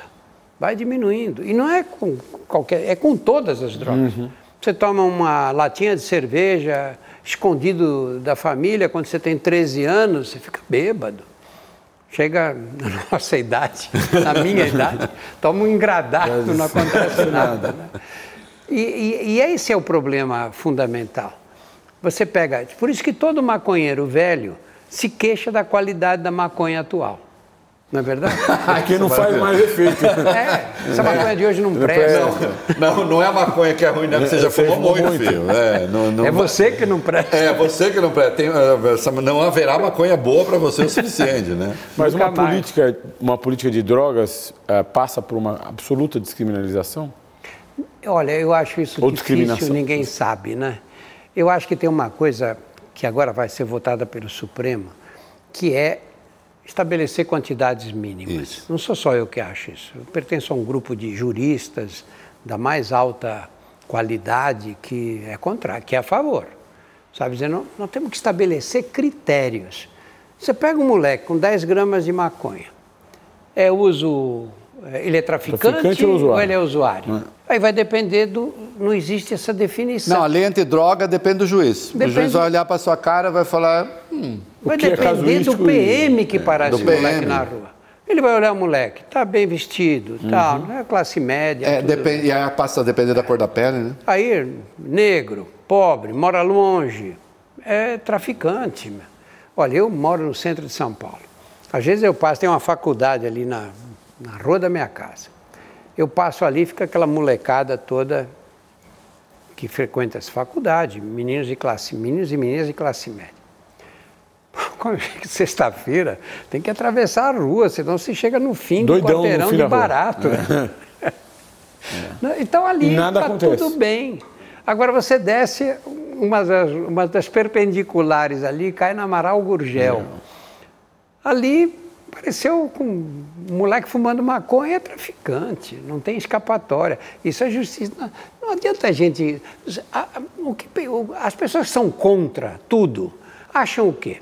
Acham que se prenderem todos os traficantes e todos os usuários, os filhos delas não vão usar, não vão usar droga. E se puser todos os bandidos na cadeia, ela vai andar em paz pelas ruas de São Paulo, que não é verdade. É Aliás, há notórios e conhecidos consumidores de drogas que quando vão para as redes sociais, evidentemente não vou falar nome, mas não é difícil saber, quando vão para as redes sociais, pedem a cabeça dos pobres consumidores, é, porque sabem que não serão eles, né, brancos e bem posicionados, porque aí são os pobres que estão ali, né, desgraçados, e esses vão para a cadeia.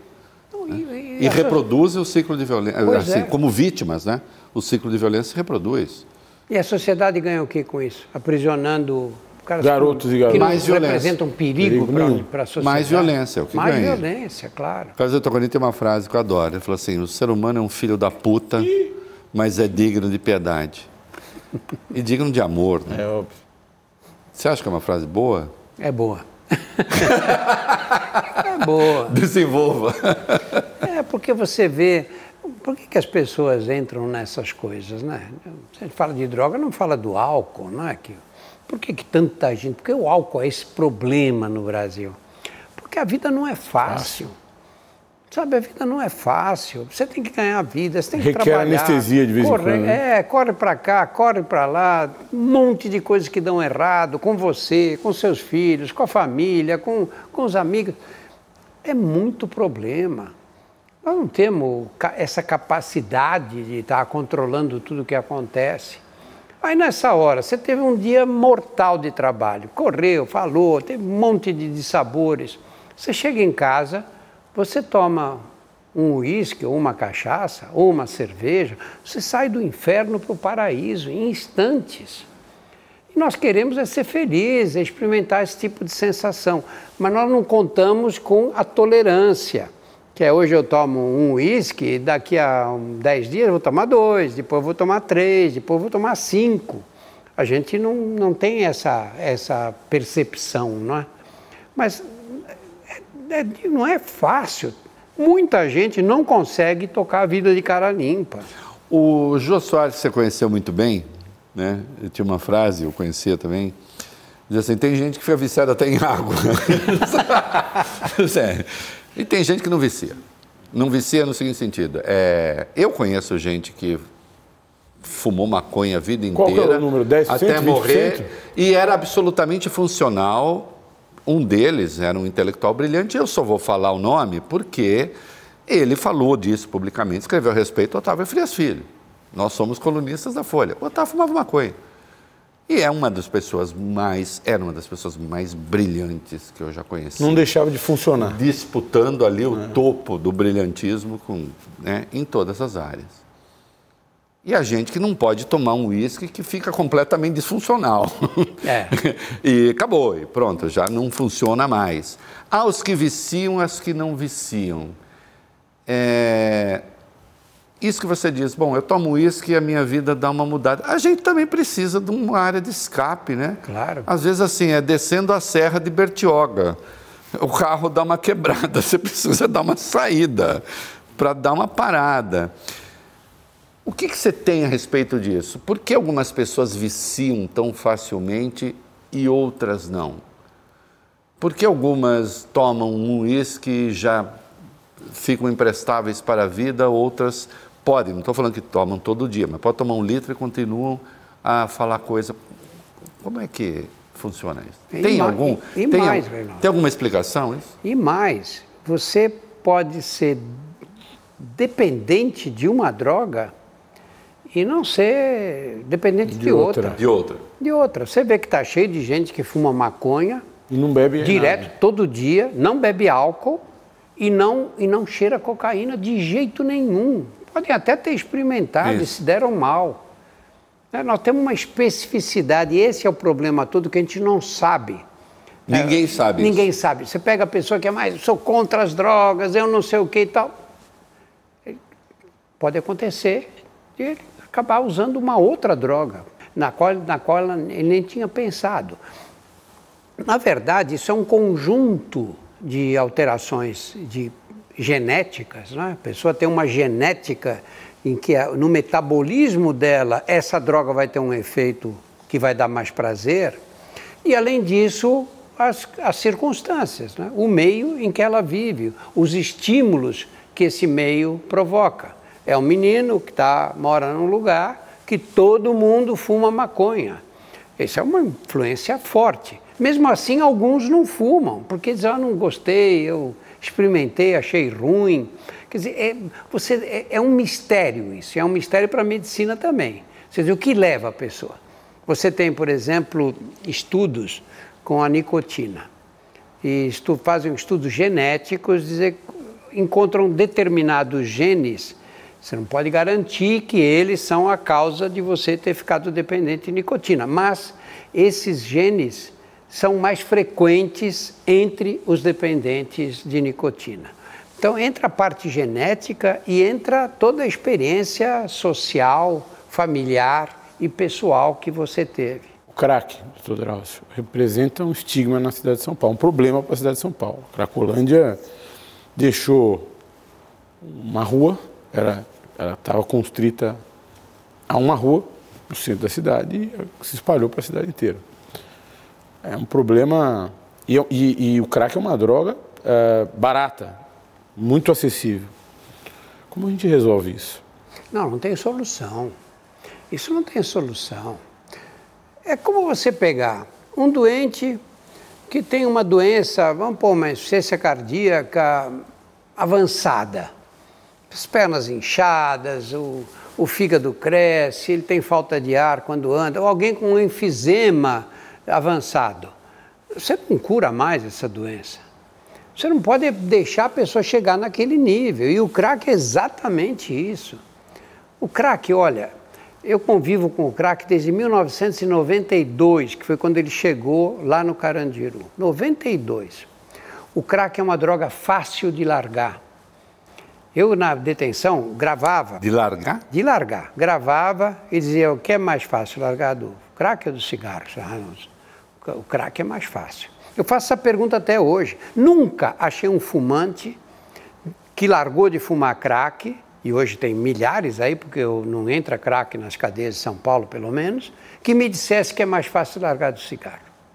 A cocaína, tem um mito em cima da cocaína grande, não é droga que provoca.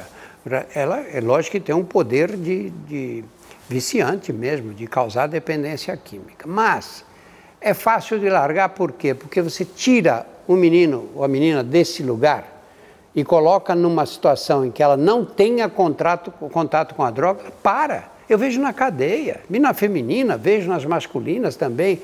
Eles chegam na cadeia, não tem crack, não tem crack, ninguém enlouquece pela falta de não crack. Não tem a síndrome de abstinência? Não, não tem não. A do cigarro ah, Talvez é os primeiros dias, dias, um pouquinho de agitação, mas passa logo. Cigarro o cara enlouquece, você pode tratar num, num lugar escuro que ele fica. A cocaína tem três situações que o usuário não pode enfrentar. A primeira, ver a droga. Eu já vi crises dessas, de o cara olhar e enlouquecer.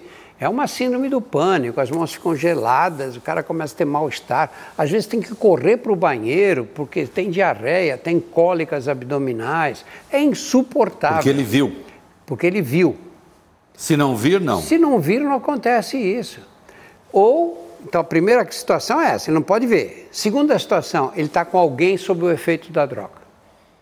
Quer dizer, eu uso a droga e você tá, não está usando, na hora que, que você, você reconhece, na hora, dispara mesmo, mesmo mecanismo. Mesmo e a terceira situação é você estar tá no, no, lugar que você usava a droga. Está uhum. Tá naquele ambiente. Associa. É, associa direto. São as três situações. Você não pode ver a droga, não pode ver alguém sob o efeito da droga e não pode ver o local Quer dizer, você está me dizendo que não tem, nos dizendo que não há uma síndrome de abstinência gerada quimicamente de forma endógena, assim, vem como, de como a morfina provoca, por exemplo, como a nicotina provoca. A nicotina você pode trancar o cara. Eu vi uma vez na, na detenção um preso, eles ficavam 90 dias em cela isolada como punição para coisas que eles tinham feito na cadeia. E eu, por acaso, vinha na galeria e estava saindo um preso desse, tinha passado 90 dias. E aquela situação que a gente vê nos filmes, né? ele não conseguia olhar para a claridade, porque a cela era escura. E aí eu estava com um funcionário, a primeira coisa que ele fez quando abriram a cela, ele olhou e falou, arranja um cigarro para mim. Porque a nicotina, sim. É ele passou 90 dias 90 sem fumar. 90 dias sem fumar. Não sei, talvez tenha conseguido um ou outro cigarro, mas certamente teve uma longa abstinência. E ele, a primeira coisa que ele fez é procurar pela, e não procurar pela, pela cocaína. É. Então, todos esses programas, quando fizeram o programa em São Paulo, de pôr o, o pessoal da Cracolândia no, no, nos hotéisinhos ali, vocês lembram disso? Uhum, Eles faziam sei. pequenos trabalhos, recebiam uma, uma. Em tese, tudo certo. Tudo certo. Eu sempre passo pela Cracolândia ali, vejo. O que acontece? O cara ia para um hotelzinho daqueles, descia, ele estava no meio da Cracolândia. Qual a chance de um programa desse dar certo? Zero. Você sabe que eu escrevi isso à época, apanhei para diabo. Eu disse assim: não, eu só acho que você cria, com esses hotéis, você cria uma estabilidade, inclusive social para o sujeito, sem que você elimine a oferta da droga. É. Como é que isso pode dar certo? Não é? Agora, de qualquer modo. A extrema-direita vai mandar para ele de Páscoa. Todo é. Mas, de qualquer modo, você está você, você tá dizendo que o crack, então, ele pode estar mais. E a epidemia de crack, o desastre do crack, está mais relacionado à pobreza, à falta de vínculos familiares, a eventuais problemas de saúde psíquica, outros e o crack ele entra como um componente. Já a nicotina é uma coisa mais profunda. É uma coisa mais profunda. É, é, é a droga Explique, mesmo. Explique, né? por quê? É a droga que causa dependência química. Por quê? E dizem os fumantes que quando você fuma um cigarro, você não fica doidão, você não fica loucão, você não perde a razão, você não. E por que, que ela é tão poderosa? E, e, é e foi estigmatizada e desestigmatizada por esses vapes, esses cigarros é, eletrônicos. Que é a mesma coisa. Que é pior, né? É, pior. O que acontece com esses vapes hoje é o que acontecia com cigarro na minha geração. Os, as, as, companhias da, as, da, indústria não deixavam chegar informação na imprensa de jeito nenhum, porque eles dominavam a publicidade. claro. A gente fumava achando que era uma fumaça, que era uma coisa charmosa e tal, porque a propaganda mostrava aquelas mulheres maravilhosas, né? Greta Garbo no cinema. Marlboro, Eu fumei né? o até homem de. Pois Eu é. fumei dando aula, fumei em trem. Eu foi também, é um horror. Uma vergonha. Não havia essa, essa consciência. Em avião. As pessoas fumavam no avião. né? Não havia essa consciência. Mas, na verdade, o que O acontece? que, que a nicotina faz? Por que, que ela é tão insidiosa? É porque é o seguinte: primeiro, toda droga fumada vicia mais. A cocaína cheirada não provocou essa tragédia que o crack provoca. porque o sim. crack o que é? A cocaína fumada. Por quê? Toda compulsão é influenciada por um fator. a- A influência maior qual é? É a diferença, é, é o- é o tempo que se passa entre o estímulo que você provocou E a e a recompensa. E a recompensa? Por que, que não tem ninguém viciado em loteria federal? Você conhece alguém viciado? Eu sou viciado. Sou viciado em bilhete de loteria. Não, Beleza, demora. Não tem. Tem o cara que gosta, que joga. Tal, mas não é Essa é sensacional, muito bom. Porque você joga na. Roleta é mais rápido. Né? É, roleta é mais rápido. Você joga na quarta-feira e você vai. O prêmio vai sair no sábado. Às vezes você até esqueceu daquilo já. Agora, caça-níquel, a roleta, aí vocês viciam, causam dependência. Caça-níquel, você puxa, brá, vem a recompensa, é imediata, não é? E o cigarro provoca essa, essa recompensa imediata. Você vai a um cinema, passaram-se duas horas, você está sem fumar, saiu dela, você dá a primeira tragada, nossa, Nossa, dizem acabou. que é muito bom. Dizem. Um amigo meu me disse. E mesmo sabendo que você está se matando. É, é isso aí. O crack é a mesma coisa. Eu peguei a época da cocaína injetável no Carandiru. Muito O rápido. usuário de cocaína injetável não se interessava em cheirar a cocaína. Esse era visto Justamente por causa da, da por rapidez. causa da rapidez. O crack substituiu a cocaína injetável, porque o crack é mais rápido ainda, já cai no pulmão. Injetada, a droga tem que ir pela E circulação. olha que maluquice me ocorreu agora. Ele acabou sendo também um fator de contenção da AIDS. Completamente. O crack. É o crack. É, Porque não injeta mais, né? Não é que essa tal dialética existe, continua a ser uma tragédia social. Mas ele controlou a AIDS. também. Ajudou a controlar. É, eu, eu vou te dar números. Quando cheguei, comecei esse trabalho na detenção, eu testei os presos que recebiam visitas íntimas, que eu achava um absurdo, eram 1.400, 1.500.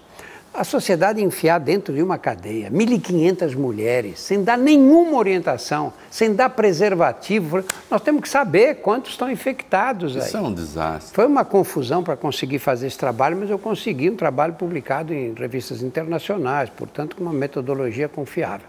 17,3% eram HIV positivos. Isso em 1980. Das mulheres. Dos homens. Dos homens. Dos homens. Dos homens. E eu usei isso para dizer, pô, não, temos que distribuir preservativo no mínimo, temos que orientar essas mulheres. O certo é até aproveitar que elas vêm aqui e, e ver outros problemas de saúde, né? fazer a profilaxia do câncer de colo uterino, enfim. Nunca consegui. Consegui que distribuíssem preservativos, mas depois de algum tempo.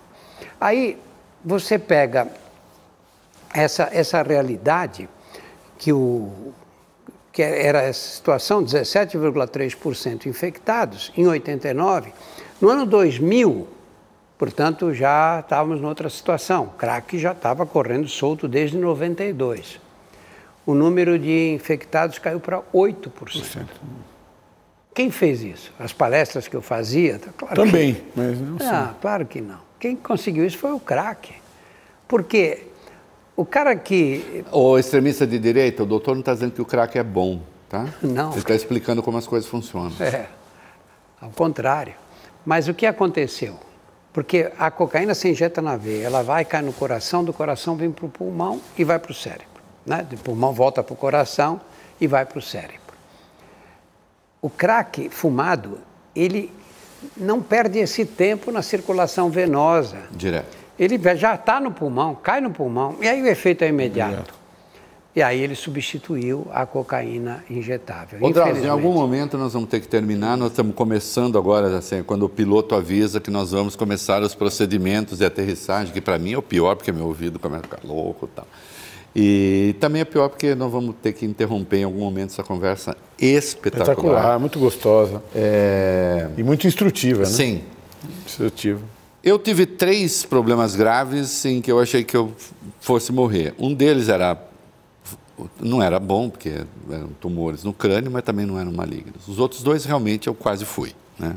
Um é o neurisma e o outro o choque séptico. É, você teve febre amarela 2007, foi isso? Acho que por aí. 2004. Mas, 2004? Você tem um projeto, Rio Negro, você viajou, não tinha tomado a vacina, ou pelo menos ela estava desatualizada, e você escreveu um livro a respeito. Né?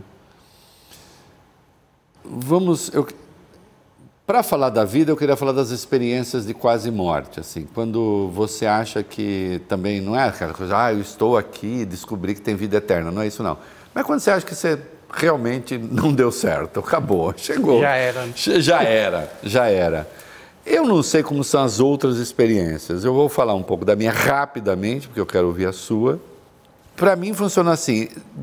É, eu fiquei mais generoso comigo, porque como eu achei que não ia dar certo mesmo, eu fiquei um pouquinho mais generoso e me preparei e falei, tá bom, também não é tão grave assim. Vamos ver, né? Tá, A aconteceu. expectativa da morte, você está falando é, isso? É, tá, aconteceu. Fazer o quê? Né? Não tem mais, não, você não grita, você não se desespera e é aí que eu acho, volta a frase do Coni, me emocionei um pouco. É, você pensa nos outros. É. A gente é um filho da puta, merece um pouco de é, né? compaixão. De compaixão. E a gente pensa nos outros. Isso é comum. É assim mesmo. Qual é a sua experiência? Você passou por uma situação que você escreve no livro, os seus amigos médicos te olhavam e você dizia: hum, não estou legal. Não tô legal. Especialmente no choque séptico, eu via médicos meus de 20 anos me olhando e assim. Por mais que disfarçassem, eu, eu olhei o olhar deles e falei: hum, hum, não vai dar certo. E teve isso. Você não pensa muito em si, você pensa no outro. Posso arrematar a pergunta? Claro. O senhor se acostumou com a morte dos outros? Me acostumei, mas a morte dos outros é diferente da, é diferente da sua própria. própria. Eu acho que tem dois tipos de morte. Por exemplo, aparece um cara com um revólver aqui e diz: Eu vou te matar. Você, você deve ter um pavor naquela hora que você não enxerga mais nada, deve Isso. ser uma sensação horrível. Agora, a morte às vezes chega devagar. E quando a morte chega devagar, ela impõe uma resignação que é visível nos olhos das pessoas que estão passando por isso. Sabe, de você chega um momento que você você sabe que não, não você acha que não vai ter solução. E, e, você vai ficando tranquilo nessa hora. Por isso que eu vejo às vezes pessoas dizendo, oh, que desespero, cara. Não é, não é desespero nenhum. Se ela vem devagar, as coisas vão acontecendo, você começou a pressão a cair, foi levado, começou a se sentir mal, ficou tonto, foi levado para o hospital, chegou lá, passou por aquela rotina toda, foi para o quarto, não melhorou no primeiro dia, não melhorou no segundo, foi transferido. PCR disparo. Foi, é, os exames piorando, você foi transferido para UTI, ficou na UTI. É, é, é, é, é, uma, é uma relação que você tem com o fim da sua vida que é daquele jeito e você não tem forças para reagir naquele momento. Porque se tiver forças para reagir, para continuar esperto, para não sei o quê, é porque você não está tão mal assim. É, isso. Por isso que eu não gosto das pessoas que falam, ah, ele tinha uma vontade de viver, por isso ele se curou. Que é isso, meu? Não. Que é isso? Não depende da sua vontade de viver, porque você perde essa vontade de viver. Naquela situação em que você se encontra. Para mim, o que mais me chocou, eu tenho duas filhas, uma mulher e tenho uma irmã, tenho uma relação muito forte com elas. E com, eu tinha tido, acabado de ter uma netinha que estava com seis meses, encantava a família inteira. E de repente, eu senti que estava me, tava me desligando delas. Sabe, não é que eu estava, não, agora não quero. Não, não, estava desligando. Elas eram pessoas próximas de mim, claro, filhas, imagina, tenho uma relação fortíssima com elas até hoje. E, mas eu, eu, eu percebi que eu não tinha mais a ver com elas. Né? Eu estava indo embora e elas iam continuar a vida delas. Não era ruim isso, não era ruim. Era estranho viver uma situação como essa. Né? E é muito interessante isso. Eu acho que isso faz com que você não tenha medo de morrer. Não tenha medo, porque você não vai morrer com a cabeça que você tem hoje. Claro. Você vai estar numa outra situação completamente diferente. Essa distinção é espetacular que ele faz entre a arma aqui claro. e aquilo que vai te... A morte inesperada e a morte que decorre de uma Olha, expectativa que, fundada. Que, é, conversa, não sei se tá. Fúnebre. Eu não sei, não. Nós vamos não, terminar não. o programa? Não, não vamos. Desse não, jeito? Não, de jeito nenhum. Hum? Mas é, é, que conversa é, é espetacular. O senhor fez um parto? Né? Muitos partos. É? Muitos. Como estudante fiz muitos. É? Que conversa espetacular, assim, é, falando de vida e morte e, e com uma figura iluminada. Nada. Iluminada, acho que assim. É, das... é, a luz que bate na é, cara. É, é E ele é o avesso do bom mocismo, é uma das conversas, É uma das conversas mais é, espetaculares, espetaculares é, que legal. eu já tive, que a gente teve aqui. Né? É, vou encerrar assim. Não importa se Deus existe ou não existe. Pode ser uma boa ideia para o conforto moral das pessoas? Olha, eu não sei, Reinaldo, sinceramente. Hum. Sabe, eu não sei. Provavelmente para algumas pessoas, sim, sim, importante ter a crença numa outra vida, numa. Mas eu vou te dizer, eu acompanhei não sei quantas centenas de pessoas até o fim da vida. O oncologista, qualquer oncologista de longa carreira acompanha. As pessoas que eu vi reagir melhor nessa hora eram ateus. Eram os ateus. Ah, isso é muito bom. Foram os que eu, mais, que eu, que eu melhor vi agir. Eu vi pessoas muito religiosas que tiveram reações péssimas. Eu lembro de um padre que eu atendi, com, que eu tratei com câncer de pulmão, que xingava a Deus. Como se Deus lhe devesse uma satisfação. É claro, ele que tinha é. entregado é. a, vida, vida ao Senhor, como aquilo estava acontecendo com ele. Fumava dois maços de cigarro por dia. É? E, e, os ateus acho que têm uma compreensão da vida que não, que não impõe soluções mágicas.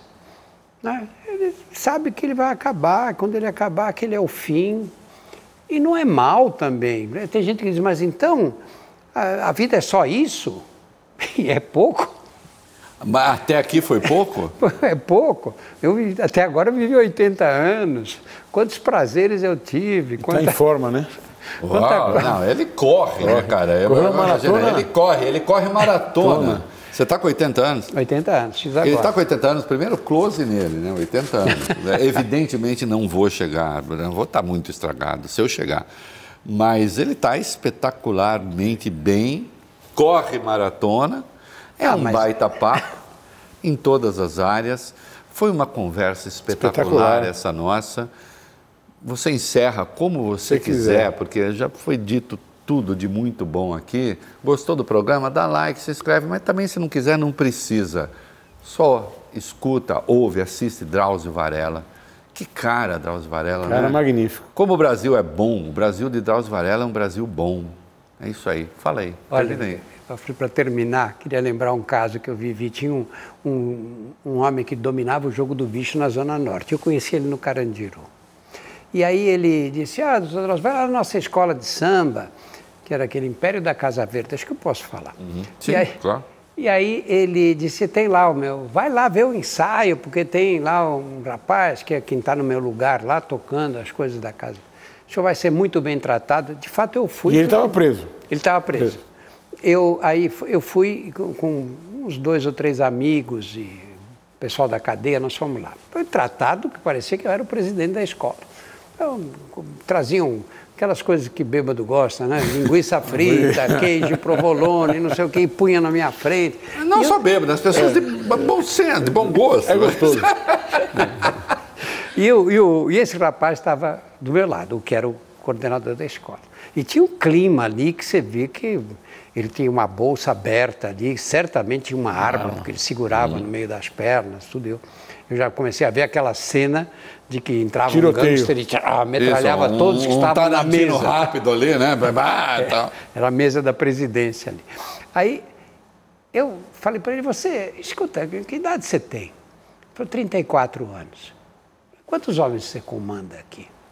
Ele falou, ele olhou meio estranho para mim e falou, ah, tem, pode, pode confiar, tem tantos anos na cadeia tal.